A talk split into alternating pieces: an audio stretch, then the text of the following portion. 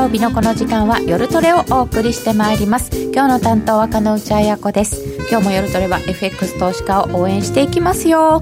本日のゲスト国際テクニカルアナリストの福永博之さんです。こんばんはよろしくお願いします。そして小杉団長。はい小杉です。よろしくお願いします。よろしくお願いします。よろしくお願いいたします。えー、雇用統計は10時30分発表。今日まで冬です。来月から夏です、はい、はい来月が夏っていうのはちょっと変な感じがしますけども。標準。時間って言えばいいんですね、はい、夏時間って言わない方がいいですね、サマータイム？あ違ったっけ？冬が標準時間あ今が標準時間。今標準か。えー、じゃあなんで3月からもう夏時間なんだね。早いですね、ね、ということで来月からはもうちょっとあのドドドッと始まるんですけど今日はちょっとゆっくりめに始まる感じなのでいろんなお話を伺っていきたいと思います。あの今日もねだいぶ動いているのでございますけれども福永マスターこういう急変した時には、はい、急変した時ならではの、はいテクニカルの使い方ってありますよねそうですね。あの急変するっていうのは、まあ、今の足元の動きですけどやっぱりあの急変するまでの動きがあのその後の動きを決めることが多いんですよね、はい、ですから動かない動かないって言っていた中で、まあ、経験則で皆さんあのお分かりの方多いと思うんですけどイメージをお持ちの方がですね、はい、動かないと動き出した方向にトレンドが発生するってよくあるじゃないですか、うん、で今回のケースはあのちょっと特殊で一旦112円まで行ってあそうそうそうそう、はい、そこからズドンっていう形になってるのでやっぱ結構そういう意味ではあの上にねあの引っ張られてそれであの外した途端に下行っちゃったとかやっぱりそういう動きがあの今回はあの結構、まあ、損失につながってる人がね、はい、いらっしゃるかと思うんですよね。ですから、こういうケースで使うのは、やっぱりそのトレンドがまずあの発生したかどうかの、うんうん、まあ、レベルを見るということで言えば、やっぱボリンジャーバンドとかですね、まあ、その辺をやっぱ使って、であの、まあ、要はどこまで伸びるのかとかですね、うんうん、で逆に伸びなくなったら、まあ一旦手締まうとか、うん、まあ、そういうあの、まあ、セオリー的なことを基本的に動かない時からやってるとあの、まあ、112円乗せた時に、えー、伸びなくなったところで一旦利確するとか。であと下向きに転じたところで、まあ、ショートできる人はするとか、うんうん、まあ、そういうあの動きについていくにはやっぱりボリンジャーバンドが特にあの、えー、とパラメーターですね。20日か21かあるいはまあ株だと25使うこと多いんですけどもう25だと多分為替はもう全然、あのー、遅いですね。広すぎちゃうので、幅がですからやっぱり20日か21かをやっぱうまく使うっていうのがポイントじゃないかなと思います、うん、もうその辺今日は詳しくたっぷり伺ってまいりましょう、はいはいえー、皆様もチャットの方にご質問お寄せくださいご意見ご質問受け付けておりますえー、みんなと一緒にトレード戦略を練りましょう。それでは今夜も夜トレ進めてまいりましょう。この番組は真面目に FX、FX プライム by GMO の提供でお送りいたします。さて、現在のところ、ダウの CFD で645ドル安、えー、225の先物が340円安ぐらい。で、為替が1ドル105円27銭近辺、1ユーロ119円15銭近辺、ユーロドルで1.1318ぐらいということになっております。えー、アメリカの10年債利回り時間外が0.75%ぐらいということになっております。えー、さて、いろんなものが結構動いてきておりますけれども、ちょっと株価見るとね、嫌なものを感じますけど、福永さん、このところの動きはどうご覧になってますか、はい、そうですね、まあ、あの株も為替もですね、どちらもやっぱり2月の下旬から、まあ、特にあの週で言えば最終週ですよね、そこから動きが変わってきたっていうことなので、あのまあ、連動しているといえばもう連動している、特に日本株とドル円はもう本当同じような動きですよね。うん。で今日もあの、まあ、一旦あの105円割る場面がありましたけど、あの日経平均の先物にしても、もう2万トンで300円台まで落ちちゃったりとか、うん、夜間取引でしてますので、はい、その辺まで見ると、もう本当にあのドル円と、まあ、連動性が薄れたって一時言われてたんですが、まあ、直近は特にあの連動している形になっているなっていうのが、やっぱり気にうん、気になるというか、注目ポイントですかね。うん、はい、ということは、こう株価を見て動いているのか。はい。あるいは、あの、為替を見て株が動いているのかっていうところなんですけど、はい、あの、今のところはどちらかというと、あの、私これまでずっと、あの、まあ、為替を見て株が動いてるって話をしていることが多かったんですよね。でも直近はですね、あの、きっかけは、まあ、ドル円、あるいはニューヨークダウの下落、まあ、株の下落はですね、あの、がポイントだと思うんですが、まあ、直近の動き見てると、どうですかね、やっぱ為替は株を見ながら戻りが鈍かったりだとか、うん、なんかそういう、ちょっとこう、これまでと逆の動きになってるような気がしないでもないんですよね。で、あと、その株がでも一方で、あの、まあ、例えば105円割ってる場面があったんですけど、ただそこでもう一応2万円台を維持してるってことを考えると、はい、意外とやっぱり、あの、株の方が強いかなという。そういう印象は持ってますね。はい。まあ、最初のうちは何があろうとアメリカ株だけは俺は違うぜみたいな動き方してましたもんね。ね、うん、そうですね。意外に落ちなくて、えー、あれ？って思ったんですけどね。はい。うん、まあなんかね、きっかけとして言われてるのは、あの、まず大統領選挙の予備選で、あの、サンダース氏がですね、優勢になって、うん、で、それで、まあ、あの、国民皆保険だとか、まあ、要はあの負担が増える、それからあと、高額所得者に、えー、課税を課すとか、税金増やすとか、はいまあ、いろいろ言われて、そこからやっぱりニューヨークダウの方がちょっと上値が重たくなってきて、うん、でさらにやっぱりコロナウイルスの、新型コロナウイルスのその感染拡大、うん、まあ、それもやっぱり拍車をかけるようなパターンになってますよね。であとは、まあ、ドル円に関して言えば、やっぱりなんといってもあの緊急利下げですよね。はい、びっくりしました。ねあれ大きかったですよね。はい。まあ、あれがなければ、あのそれほどた、おそらく8円台か7円台で止まってたと思うんですけど、もうあのまあ、たらればいけませんが、あのおかげでというかもう一気に6円、5円までっていうね、あの流れができちゃいましたんで、やっぱり緊急利下げと、さらに直近ではもう一回、次回の FOMC、もう3月でやるってはい、もう一回ね、0.25から0.5%下げるんじゃないかっていうふうに、あのもうマーケット織り込みに入ってますんでね。ですから、そうなると、やっぱりドル円のこの105円割れ、これ、今日の雇用統計でどうなるのか、ちょっとね、気になります。気になるというか、あの、騙しにならないかなと思って、ちょっと気になりますね。騙し？というのは、あの、予想はちょっといいんですよ。一応。はい、ええ。なので、まあ、その予想通り出たら、あるいは予想上回る、はい、例えばあの ISM の製造業なんて予想上回ってましたし、非製造業も1年ぶりの高水準っていうところなんですよね。ですから、アメリカの景況感は決して悪くなってない中で、あの利下げだけが先行して行われているので、まあ、あの、最初、パウエル FRB 議長が、あの、FOMC で3回合連続でゲラ、あの、利下げを行ったとき、これ予防的なあの利下げっていう話してましたよね。はい、で、今回も一応、確か貸し借りさんですかね、あの FRB の理事が、あのもう今日の今日のニュースですけど、あの講演でですね、あの今回の利下げというのは、あの緊急利下げは予防的な措置だというようなこともあの語ってるんですよ。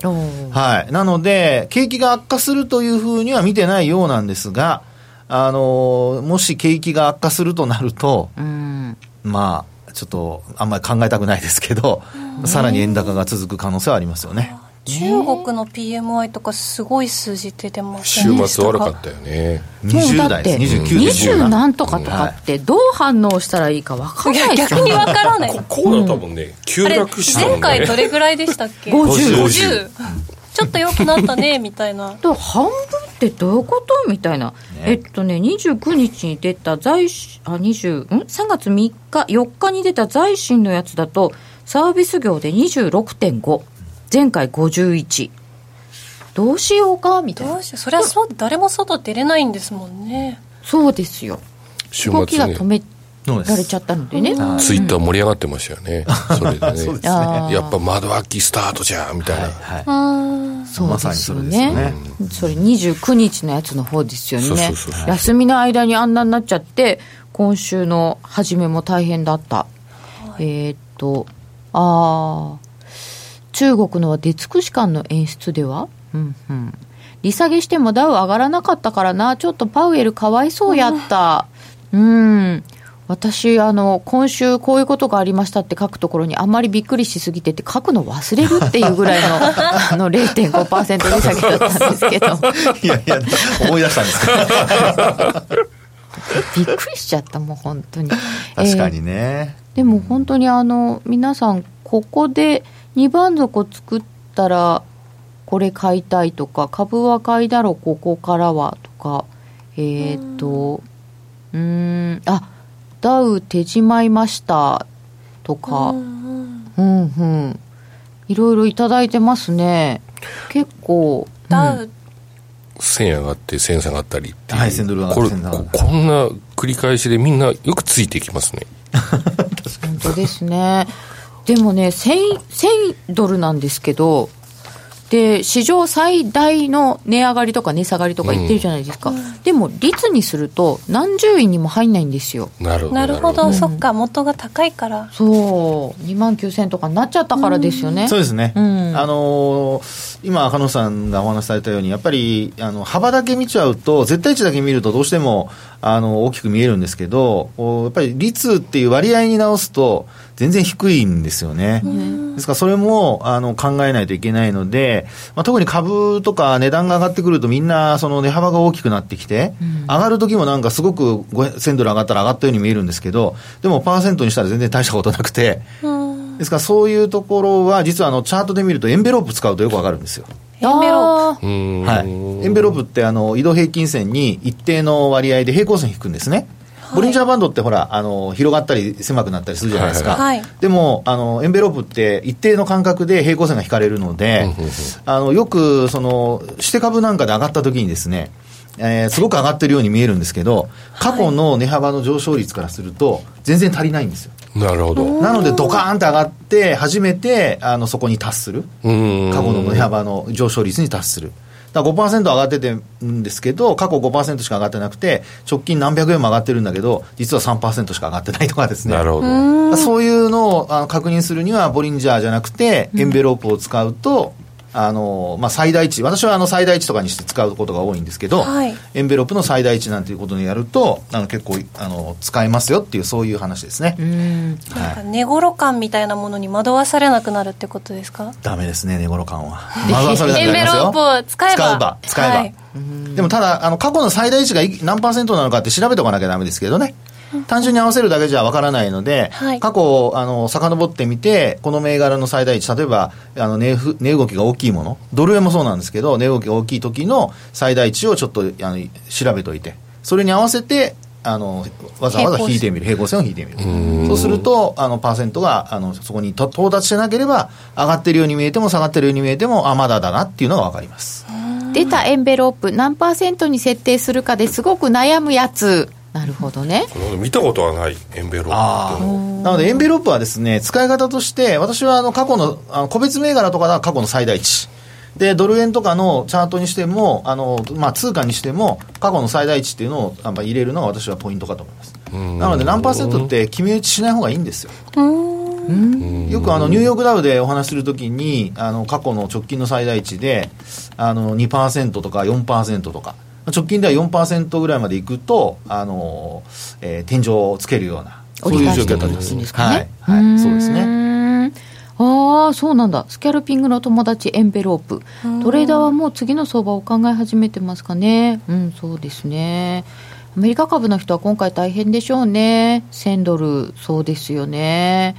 ああそうそう。でもただポジション持ってると損益が値幅と連動してるからね。うんうんそうですね。うんうんラジオ日経で安値目処アンケートしたら買いも考える。あると思います。いろんなそういうね、はい。こうこれがあったら下値目処あ下値目なそこ入ったかなみたいな。うんなんかちょっとラジオ日経のアンケート。そうですって。さてではここからは福ちゃん先生のチャート教室ですよ、はい。今日はどこから伺いますか、はい。あの、ドル円でちょっと見てみたいんですけど、ドル円で。はい、ドル円の、あの、先ほどもちらっとお話しましたが、やっぱボリンジャーバンドちょっと使って冷やしでみたいんです。はい、冷やしですね。冷やしてボリンジャーバンドを、これは出てくるんですかね？出てきますか、大丈夫ですか？ちょっとお待ちください。あ出てきました。出ましたかね？はい。あはいありがとうございます。これあそうですね。これ拡大しましょう。はいこんな感じで。はい。はい。であのこれを見ていただきますとあのまずはですねえー先ほどお話したボリンジャーバンドの、あのまあ、あーこうトレンドが出てない部分、これがずっとこうね、えーほぼ平行線のような形で、あの幅があまり広がらなくて、行ったり来たりを繰り返すと。でこれあの、プラスマイナス一応3シグマまで出てるんですよね。3シグマなんですよね。はい。為替の場合はやっぱり3シグマがやっぱ多いですかね。で、あの、3シグマに到達すると、例えばこの2月の20日、これちょっと見づらいかもしれないので、ちょっと拡大しますが、これ見ていただくと、上髭が例えば3シグマのところに到達して、で、それで下に落ちてきてるっていうパターンなんですよね。で、こういうのが過去に、まあ、例えばここもそうですよね。あるいはここも、1月の8日がまさにそうですかね。なので、あのこういうふうにですね、3シグマに到達して維持できないはいっていうパターンになると、あの反転することがやっぱ多いんですよ。で、これはまあエンベロップでお話したのと似たようなパターンなんですけど、過去ずっと見てみるとですね、2シグマで止まるときってやっぱり、あの、えーバンドの傾き、角度がやっぱり緩やかだったり、ここなんて下向いてますよね。緩やかですけど。ああ、そうですね。はい。これはもう2シグマで止まってるパターン。だと3シグマにと近づくっていうパターンでも、ここの10月9日の、えー3日ですかね。これ見るとほぼ横ばいなんですよね、これ。うん3シグマが。あの上のあのプラスシ3シグマ見ていただくとほぼ横ばいですよね。上下ほぼ同じような形になるので本、当だ、はい。で、あとはですね、こうまたずっとちょっとこっち後ろに遡ってみると、えーっと、ここでは今度3シグマに近づいたんですけど、これ3シグマは上向きで、で、マイナス2シグマも上向き。うんうん。だこういうところではやっぱり止まりやすいというのが一つですよね。ああ、なんかあの、下の方にいると、はい。プラス3シグマの方とか見てないんですけど、はいそこの向きも見とかなきゃいけないんですね。そうですね。一緒に見て、どっちの方向に向かってるか。まあ、ここはちょうど、あの、まあ、狭くなってきているところなので、下だけ見てると、あの、まあ、えー突き破るんじゃないかと思うかもしれないんですが、上のプラス3シグマとか2シグマ見てると、下向きですから、これ突き破るためには、これ上に抜けてこないと、どっちしてもこういうふうにならないと、あの、抜けてこね、これないので、ですから、ここ行って下に抜けるかどうかっていうところは逆に、あ、これこのままだったらっていう、まあ、そういう予測には役立つと思いますけどね。で、実際に今回、今回もですね、これちょっと見ていただきますと、これあの、マイナス、これね、一番悩ましいパターンなんですよ。一番悩ましい、はい。なぜかというと、マイナス3に到達してないんです。ずっとしてないですねね。いや、だってマイナス3シグマ、すっごい角度で落ちてますもん。でね、マイナス2シグマと3シグマの間で終値がずっと、はい。しあの、ローソク足見ると上、上回ってる場面あるじゃないですか、マイナス2シグマを。でも、終値ベースで見ると、ここからあとこの先ですよね。ずーっとこれ下回ったままなんですよ。2と3の間。うんうんうんこれいい感じじゃないんですか？あの、ショートしてる人にとってはね。うんうん。はいはい。だからトレンドが続いてるっていうパターンにはなります。下これ降トレンドが。そうですよね、逆で考えると、ええあのまあ、すごくいい調子で上昇している時の、はい。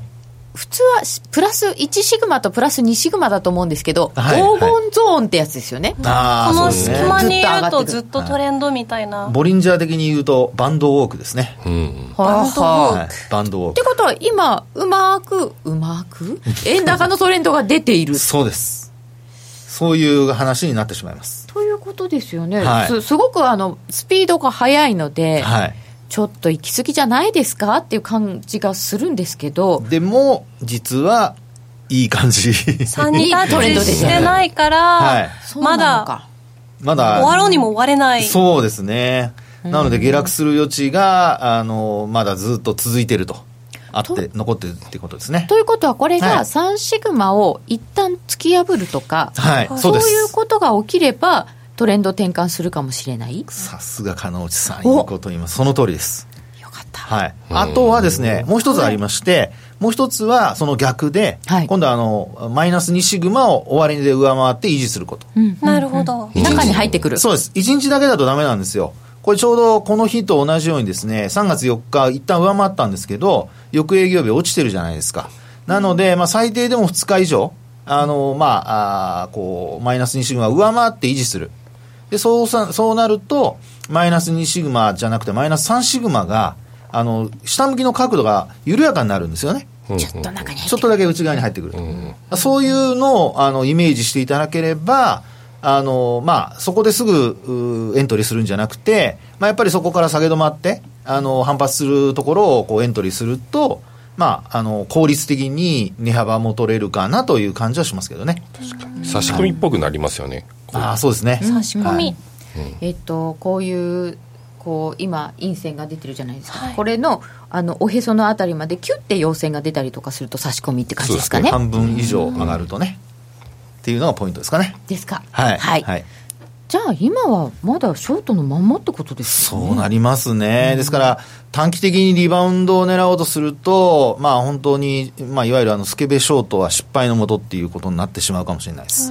福永マスター、スケベショートとか言うと。いやいやいや、だいまあ夜ですから。今夜夜トレ。普段は絶対言わない。絶対言いませんね。ウィークエンドストックで聞いたことはない。僕も言ったことはないです。仮に今夜中にマイナス3シグマ触れたいってなったら104円近くに行かないといけなくなっちゃうんですもんね。さすがノーディーも今日なんかいいこと言いますね。すがやね。もう二人とも抜群のつ、あの、なんかツッコミじゃないですか。よかったね。それで。前のみで、どんどんどこまで売っていっていいのかなっていう。今ね。はい。僕もついていきたい。まあ次待ってますからね。プレッシャーかけたり。いや、それでですね、はい。あの、今のノーディーの、あの、質問で、あの、えー、答えになるかどうかっていうのが、今またチャートをちょっと期間長くして見てますけど、はい、表示してますけど、これですね。で、これあの、日経平均株価も、実はこの8月26日が、終値ベースで見ると、あの、直近の一番安いところなんですよ。はい。で、ドル円も、実はこの8月26日が、104円の42銭、429っていうのをつけてまして、うん、あの、ザラバベースっていうか、まあ、取引時間中の、あの、ドル円の安値つけたところなんですよね。ですから、今ですね、これマイナス3シグマの値が、これ、なんかどうやったら出るんですかね。えー、カーソル合わせれば。合わせれば出ますかね。あ、あここの、あ、愛を。愛を押すんですね。ごめんなさい。はい。で、えー、これで見ると、マイナス3シグマの値が104円の158とか9とかになってます。で、この104円の42銭、429を一旦下回って、で、マイナス3シグマ、114円、104円の15銭ぐらい万が一オーバーシュートしたら、これまた、あの、下に走るんじゃないかと思うかもしれないんですけど、はい、ボリンジャーバンドから見た場合は逆で、マイナス3シグマに到達しているので、そこはもう手締まわなきゃいけないっていう、おそらくそういうパターンになるのではないかと。で、あとはそこに達せずに、えー、104円の429のとこで、まあ、手前で止まるとか、あるいは途中で止まるっていう話になると、今度またそのまま維持したとなると、急反発じゃなくて、またまた来週以降も安値が続くかも。という、まあ、あの、ボリンジャーバンドと、それから過去の安値水準との、あの、まあ、これまでのセオリーでいくと、そういう見立てができるかなってところですね。さらに急落するか下がらなくなるかどちらを待つのかコロナの動向次第でしょう。ここなんですよね。こうそのファンダメンタルズって言われるものとか、はい、今回みたいにコロナウイルスなんていうのはもう全然読めないわけじゃないですか、すね、どうなるか、はい、こういうのとテクニカルとこう、はい、あったときに、ええ、どこをどう考えたらいいのか。あのー、ですね、やっぱり、あのまあ、下降トレンドっていうのはドル売りですから、はい、あの、ドル売りっていうのはやっぱコロナウイルスの悪い話っていうことですよね。うん、ですから、あの、悪い話が続いていると同時に、あの、トレンドを見たときに下向きになっているのであれば、これはもう基本的には、あの、ドル売りが継続という、まあ、流れでしょうね。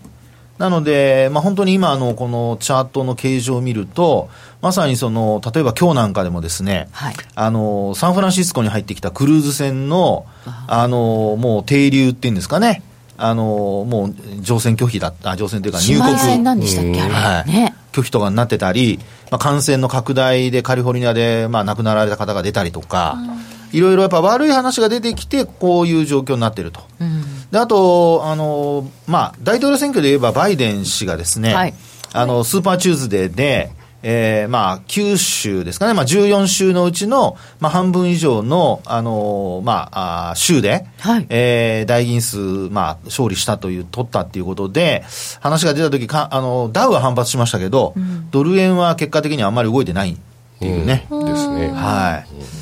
なので、まあ、今のこの流れと、鹿野さんご指摘あったように、まあ、チャートと、それからアメリカのファンダメンタルズをどう考えるかっていうところで見ると、まあ、ファンダメンタルズはまずどっかに置いておかれていて、で、基本的に、あの、こうした、えー、悪いニュースと、ドルの売りというのが連動していると。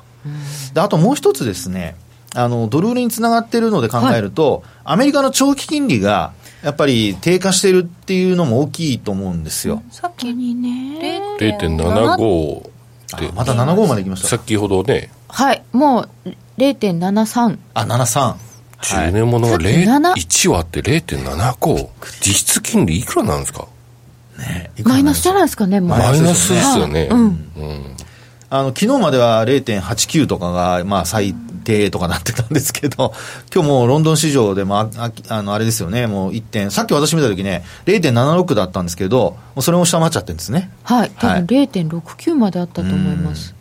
恐ろしい。ねですから。ちょっと待ってくださいね。はい、原油が下げてますね。ああ、原油も下げてますね。43ドルの半ばぐらいまでになってますね。あ、これ多分、あれですね、ロシアが減産の規模拡大については合意せずっていうのが出ているので、なるほど、はい、OPEC プラスですね。うん、うん。なので、やっぱりアメリカの長期金利の低下っていうのが、まあ、一つ、あのまあ、マーケットでは、はい、まあ、特に為替市場では、まあ、ドルを売る一つの安心材料っていう、えー、ですよね。ねなってると思いますけどね。実質金利差を考えちゃうと、はい、やっぱりアメリカがそんだけ下がってくると、ね、日本は期待インフレ率が全然上がらないので、はい、どうしても高いですよね。縮まっちゃいますよね、ね、縮まっちゃいますよね、うん、であとユーロもあのドルに対して上昇していて、はい、まあ、今日なんかも久しぶりもう何ヶ月ぶりぐらいの高値。高値抜けましたよね。抜けましたね。はい、うん、なのでその辺もですねやっぱりドルをドルをショートしてる人にとっては、まあね、メインのその、一番商いが多い通貨ペアがですね、はい、あの、ユーロが高値更新しているとな、対ドルに対してですね、高値更新しているとなると、うん、まあ、円でそれだけ実質金利差が縮まっている中で、うんこれはやっぱり、ファンダメンタルズ云々というよりは、まあ、目先のその流れにやっぱり乗っかるっていうのが、やっぱり、あの、体制を占めてしまうということなんじゃないかと思いますけどね。もうこれはついていくしかありませんか？あの、逆張りはしない方がいいと思います。特にあの、レバレッジを大きくして、えー、反発した時というか反発を期待して、はい、あのいわゆるその落ちた探検をつかむっていうもう本当にそれだけはね、あの、おやめになった方が。血だらけになっちゃいます、はい。止めませんよ。止めませんよ。ご自身の判断で。これ、トレンドに乗りたいって思っても、はい、やっぱりこう、ここからまだ乗れるかなって不安な方もいらっしゃると思うんですけど、そう、ね,、いう時って何で判断？雇用統計じゃないですか、うん、今日の雇用統計いや、もしいい結果が出たらですよ。はい、あ一旦戻すじゃないですか。戻すと思います。はい。はい。で、その時に戻しきれなかったら、そこから乗る。うん。待ってました。待ってました。うん。ああ、買い戻しも入って、ちょっとね、オーバーシュート気味に戻ったりしたりなんかして、うんうん、マイナス2シグマのとこで止まるとか、うん、あるいはマイナス2シグマに届かずにまた下に落ちるとか、そうなったところは、やっぱり一旦は、あの、ショートする価値のあるところじゃないかなと。久しぶりにこの時間帯、もしかしたらドル円が上がってくる。大体、ドル円が買われる時って、東京の朝ですもんね。そうですね。先週もそんなことあります今週かなんか見て思ったんです。先週末落ちていったドル円がなんか上がってるな。これってそういう意味だよなって思って。ロンドン時間始まったズーンって東京がしっかりちゃうでって言われて一瞬 関西弁出ちゃったパパーと思ってあこれもっと戻んじゃないかなと思ったらなんかスルスルスルスルっと落ちてきますもんね、うん、ダメなんですよねあそこでね、うん、なんでそこで力尽きるみたいなね。えもうちょっと頑張ってよみたいな。感じはいつもしてるんですけどそんなところで現在は、えー、105円の16銭ぐらいです、えー、今日の雇用統計ででもそんな反応出るんですかね？うん、分かりませんけどね。でも、あの、結果は、やっぱみんな、なんか、反応したいんじゃないですか？したい。ね。なんかきっかけが欲しいですよね。えー、一本調子でね、あの、午後に入ってからずっと円高に触れてますからね。ああ、なるほどね。えー、じゃあ雇用統計の予想先にやっちゃおうかな。もう、まだああ、まだまだまだ30分あります予想じゃなくて一応あのこう今回の予想の数字を確かめておこうかなと思いまして。はい。いですね。はい。えっ、とそれではまず前回のおさらいからいきたいと思います、えー今回は2月の雇用統計が出てくるので1月の雇用統計のおさらいでございます、えー前回は非農業部門雇用者数が22万5千人という大幅な増加で予想を大きく上回りました。これでんだで。ごめんなさい。暖冬暖かかったんですね。で、建設業者の方とかがいっぱいお仕事があったということもあって、えー民間部門の雇用者数が非常に大きく増えていたということらしかったです。えーそして失業率は、まあ、ちょっと悪化しておりましたけれども、働く人が増えたということもあったようです。で、賃金は、まあ、こんな感じ。0.2、3.1、まちまちなんですけど、まあ、前月比で見るとちょっと悪い。ということでした。で、じゃあ今回はどんな予想かなというと、えー今回の前座さんたちを見てみましょう。そうなんですよね。1月から見ると結構発射台高くなってますよね。マスク工場で雇用増えてないかな。なるほどね。で、えー前座さんたちを見ると ADP の雇用者数はちょっと減ってました。でも18万3000人なので全然悪い数字ではありません。新規失業保険申請件数の調査集のところはちょっと減ってました。ということは、えー失業保険申請数が減ってたのでこれは改善。で、その他の PMI とか、えー ISM とかの方は ISM の方は雇用者数、雇用指数はいいんですよ。で、えーマークイットの方は良くないんですよ。これだから数字と一緒ですかね。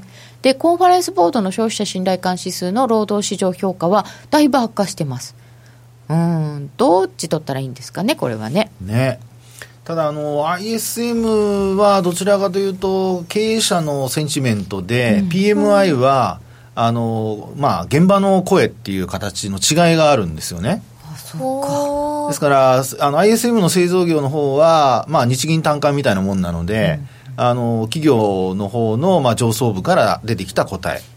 で一方で PMI はもうあの購買担当者景気指数っていうぐらいで購買担当者ですから現場の声と。うんうんですので、まあ、どっちがその都度、その時正しいかっていうのは、まあ、わかりませんけど、ただ、あの、まあ、どちらかというと、現場の声 かなという、うん、感じもしますけどね。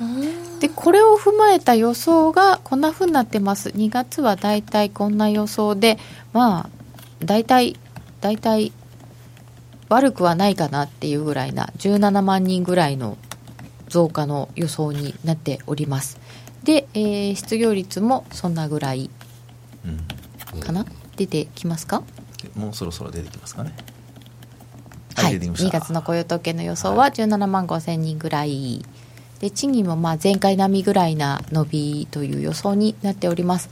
一時期賃金ばっかり注目してたんですけど今回はどうなんですかね？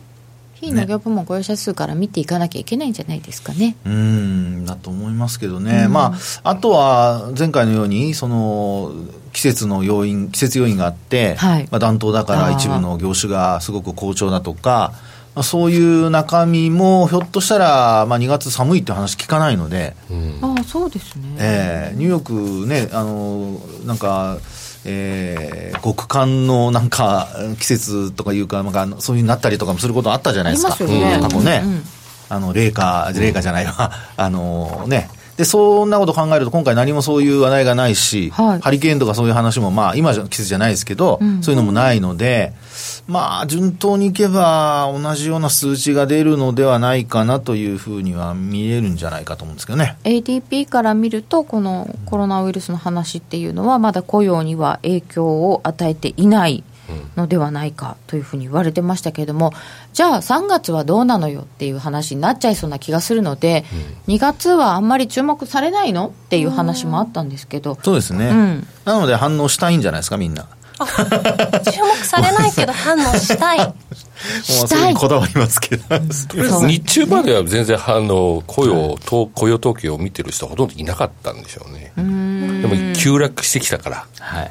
あなるほどね。ここで動きたいよ、うん。できっかけにしたいよってこと多ですよね。分今日の日中ぐらいだと、多分こうも、えー、と落ちる前か、雇用統計も今日あるし、とりあえず様子見かな、ええ。今日は、そうですね。って思ってた人たちが多かったと思うんですけど、急落してきて、5円割る、雇用統計、これはここきっかけでどうにかするべって考えてる人が多いでしょうね。どうにかするべ、ねそういう時が怖い 仕掛けどころということか。そうそう、この後のね、大統領選挙の予備選の結果も、結果の方で振られそうな気がする。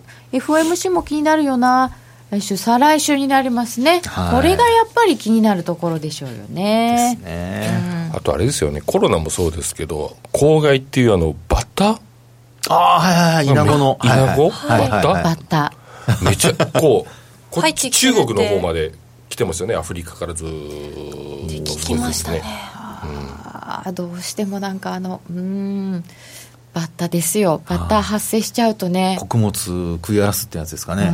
大変ですよね。なんか悪いニュース、悪いこうこう報道にこう反応しやすくなる中、そういうやつも出てきてるんで、ネガティブ、ネガティブになりやすいですよね。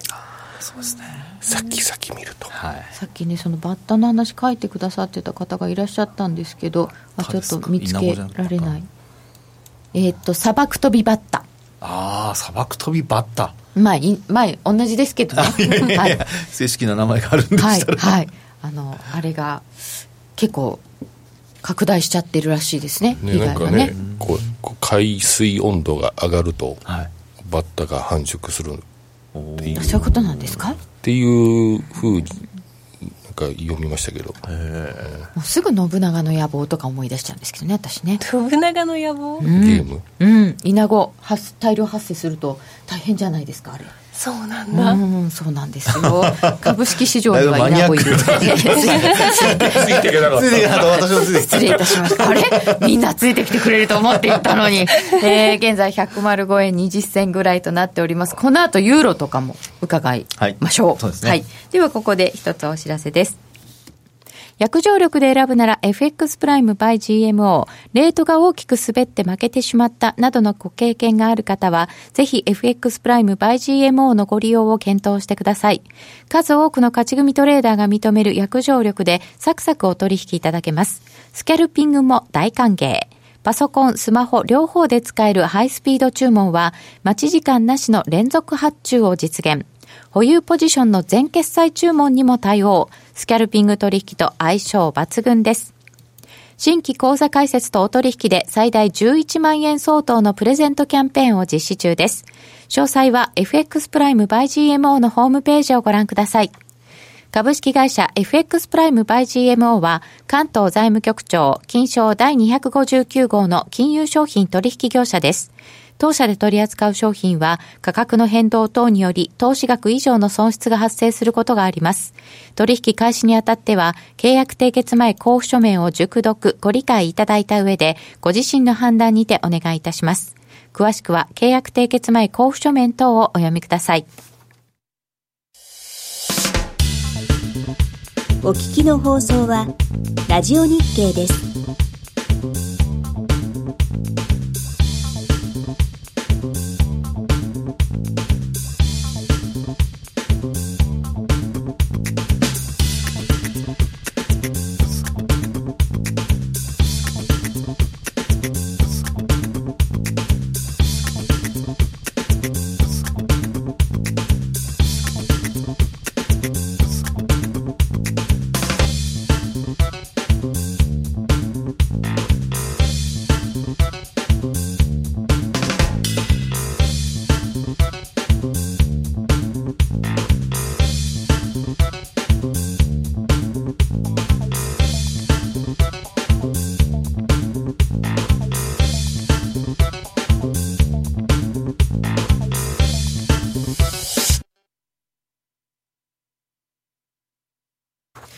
て、雇用統計の夜の夜トレでございますが、実は夜トレプレゼント企画第3弾を準備しております。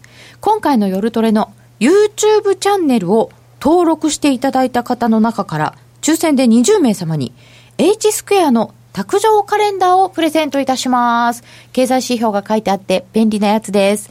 登録方法とお申し込みは夜トレの番組サイトをご覧ください。みんな YouTube チャンネル登録してください。ここです。出ない、出ない。びっくりしちゃった今。そんな準備があったのかと思って小杉さん。でもあれですよね、あの、株式手帳もね、あありがとうございますはい一応株の手帳ですけどもあれは4月始まり4月始まり登ですよね録済みでも OK ですか？ってコメントいただいてますけどもうすでにチあャンネル登録全然大丈夫ですしていただいている方もはい。OK ですそうです。はい。ガンガン登録してもらっちゃいましょうはいはい、登録してくだチャンさい。ネル登録お願いね、みたいな。そうそうそうそう。YouTube 見る機会増えましたよね家にいっぱいそうそうそうそう。動画最後まで見るとよくチャンネル登録こちらみたいなやってるよやっね。てる子供の番組とかでもやってるんで、僕も真似ようかなと思って。お願いします。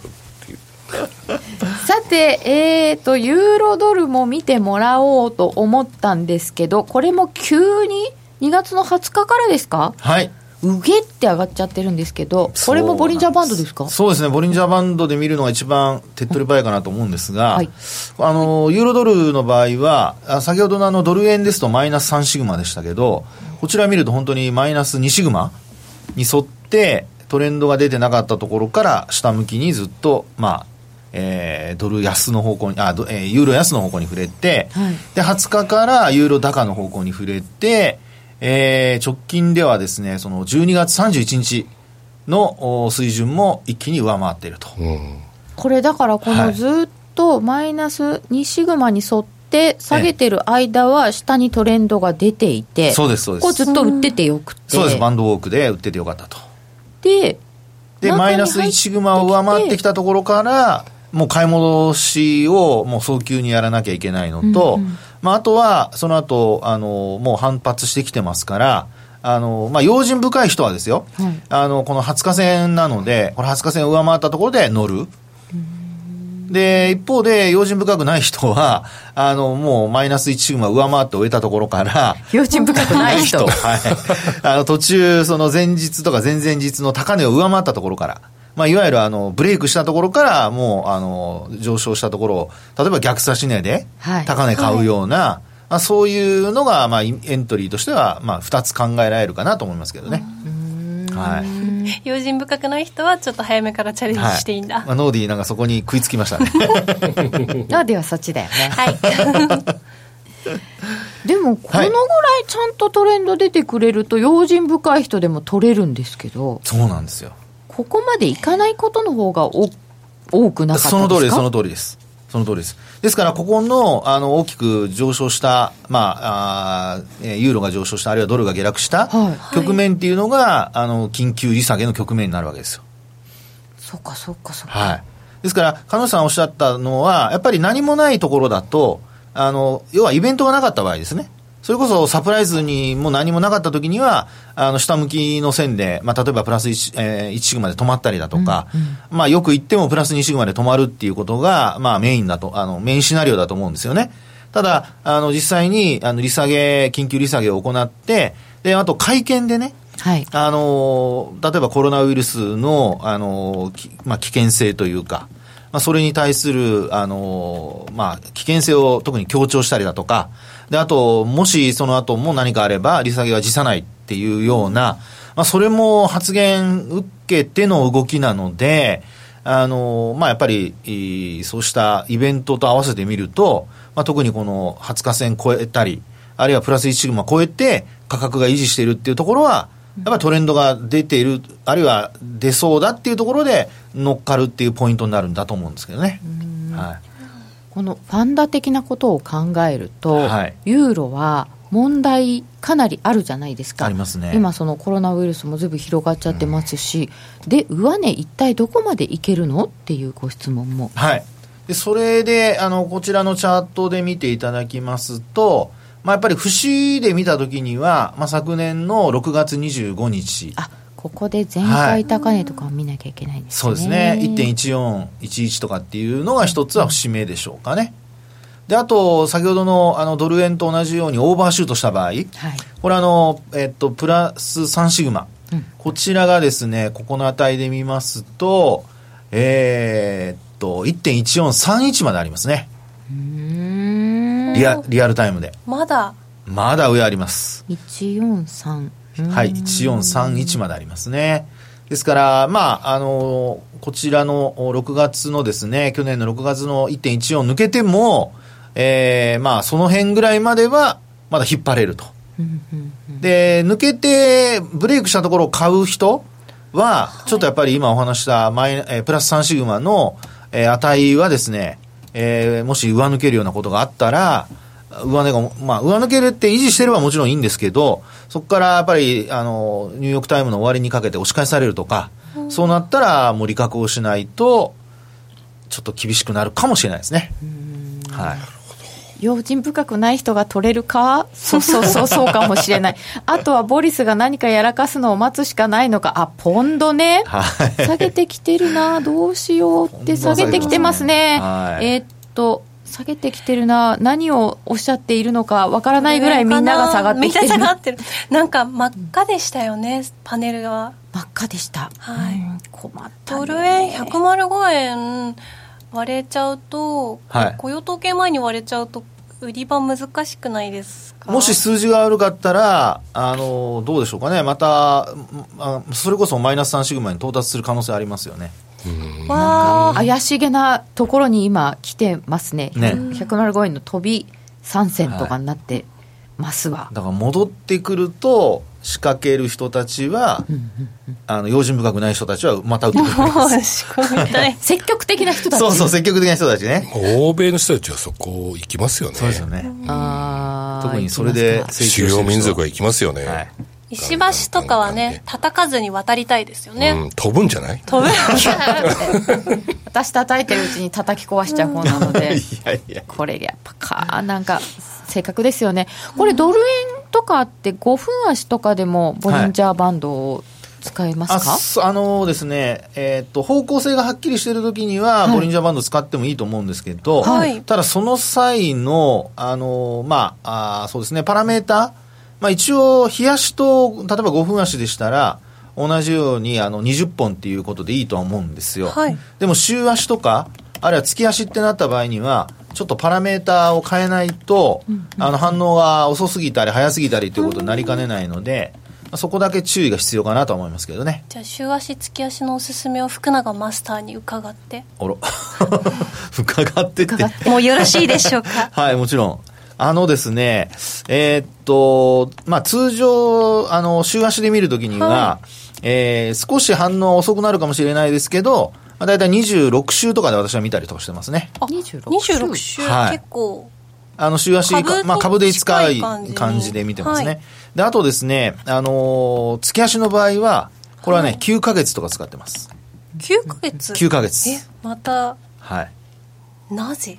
これはね、あの、ボリンジャーが、もともと、あの、いろんな、あの、まあ、指標を見るのに、はい、あの、商品とかも全部見るのに、まあ、一応その、月足とかだと9ヶ月を使ったりとかしていることが多いんですよ。ボリンジャーさんが？ジョン・ボリンジャーさんが？はい。なんか気にしてないと全部ね、20とか21のまま使っちゃいそうだから。うんうん、はい。あのボリンジャーさん、ちゃんとやっぱり検証されて使っているので、はい、まあ、そういう意味ではあの参考になると思いますよ、その日数は。で、あと微調整はね、もちろんそれぞれしていただければいいので、はい、フィッティングしてください。はい、お洋服と同じように。ありがとうございます。はい。いや、もう本当に先物がグワングワン来てますけど、これで、じゃあ、105円を抜けてきたりすると、割ってきたりなんかすると、どうなんですかね、雇用統計前にこんだけ動いちゃうっていうのは。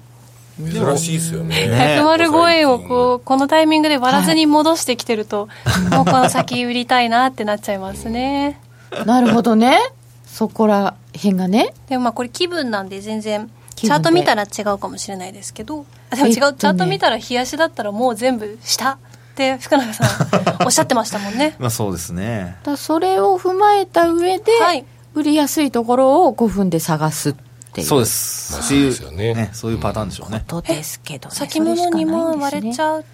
うん割れるでしょうね。この水準だとね。ユーロドルそういえば週足で僕75日週とか見てるんですけどこう久しぶりに綺麗に超えてきましたね。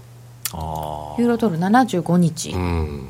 ずっと2018年の9月から割り込んでずっと下にいたんですけど今週これ超えてきてなんかめっちゃ強いですよね。本当そうですね。そう考えると、なんかダラダラダラダラ下がってたユーロドルはい。が急にこれねはやっぱりアメリカが弱いからですか？ユーロにいいことそんなにないですよね。あの今のですねノーディーの質問で、あのまあ、例えばいろいろな感覚があるので、人によって答え違うかったりするんですけど、うん。はい。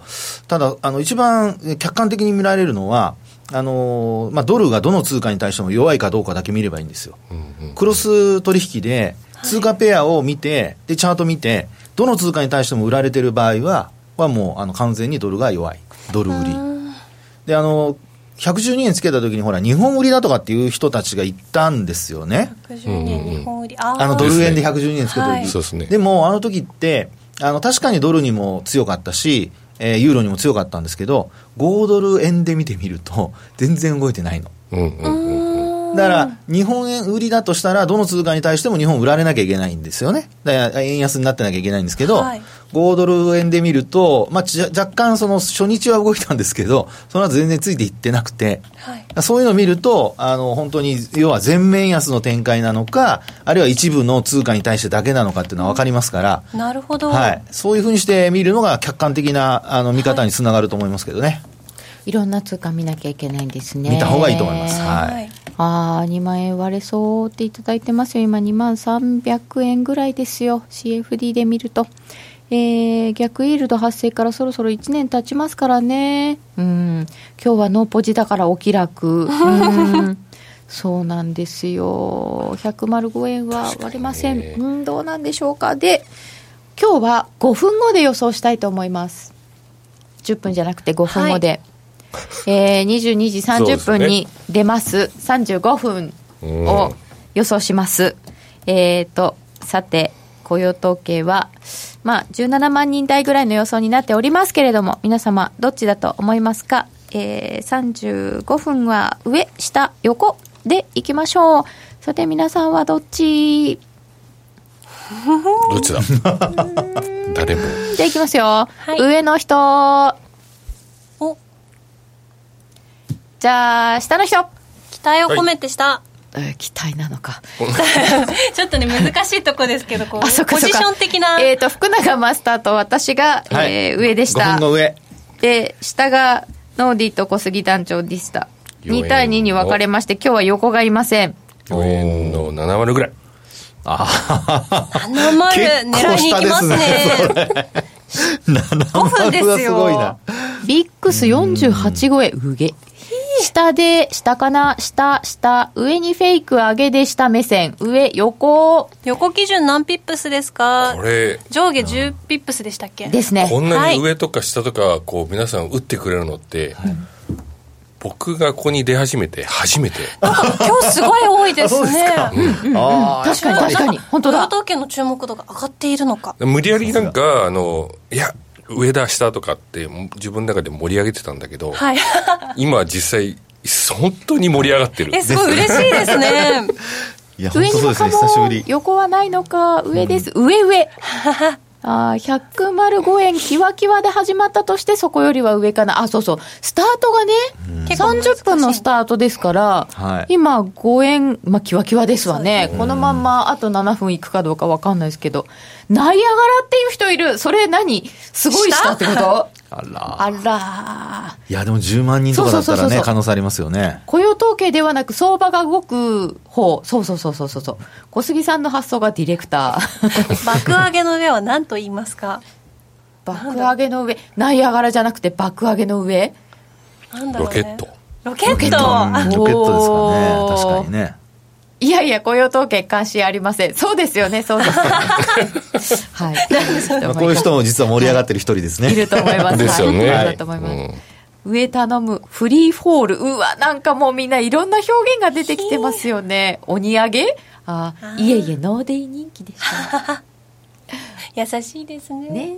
えー、そうですか？ということで皆様の上下いろいろ伺いましたけれどもどっちかっていうとあ昇竜拳。昇竜拳だね。あそれそれ、昇竜拳って言いますね上がるときはそうですね。うん昇竜拳ですね。うん。ツイッターなんかでよくああ、そうなんですか。流れてきます。噴火。私知りませんでストリートファイターでしたっけ？あそうですね。ですよね。昇竜券はい。えー、ということなんですけれども現在のところは105円キワキワちょうどのところにおります、えー、これでどうなるのかなというところなんですけれども。で今日動いたところでその後の流れがまたどうなるかっていうのは別ですよね、5うでしょうね。10分では動いても、でもそうですね。これをきっかけにトレードしたい人が動いてほしい人が多そうだっていうお話だったので、うん。そこで流れを変えたい人も多い？そこまでは言わない？そこで流れは変わります。材料が。違い。ますもんね。そうですよね、コロナウイルスですもん。材料が違いますもんね。でも福永さん、これ、はい。0.5もはい。FRB さんがええ。緊急利下げをされましたけれども、はい。この後まだするっていうわけですよね、はい。でも ECB もしそうなんですよね、ですね。日銀は何もできないまあ日銀は今日もいい。いやいやなんかやってんですよ。あのなんかやってる。はい。いやなんかね買ってましたよね。そうそう ETF 今日も1202億円買ってるんですよ。買いましたよ、はい、であと今日はあの新型 ETF もあとリートも買ってますからね。そうなんです。3セットちゃんと買ってるんですよ今な日ぜか新型 ETF って。なんか新型コロナみたいな名前。やだやめてください。ということで、えーはい。ここで一旦お知らせです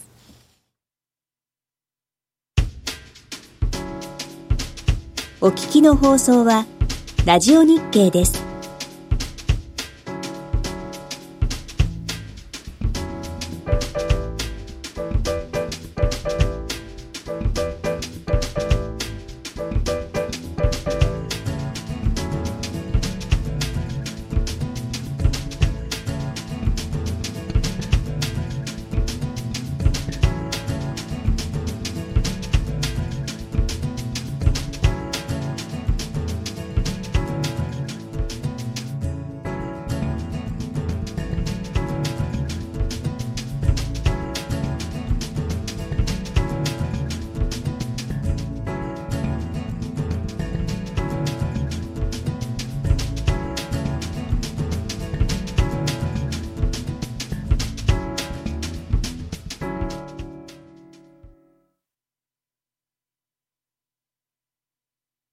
さて、現在のところ、1ドル105円14銭近辺で、ほんのちょっと上がってきております。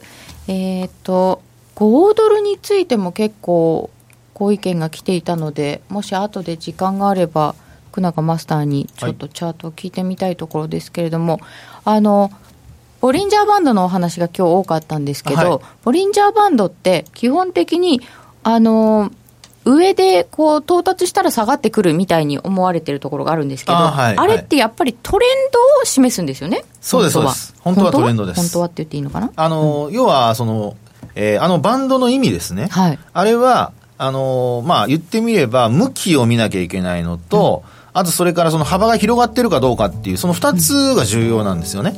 で幅が広がってる時はその方向にあのボラティリティが上がるっていうことになるのでまあそれだけ要はあの例えば上に広がってれば上昇する下に広がってれば、あの下落すると、まあ、特に今のドル円と同じあの下ですとね。その辺を注視しながら、あと1分ちょっと待ちたいと思います。105円ギリギリぐらいのところにおりますよ。ラジオをお聞きの皆様とはなんとここでお別れでございます、えーこの番組は真面目に FXFX プライム by GMO の提供でお送りいたしました。この後は雇用統計の発表ユーストリーム YouTube で詳しくお伝えしていきます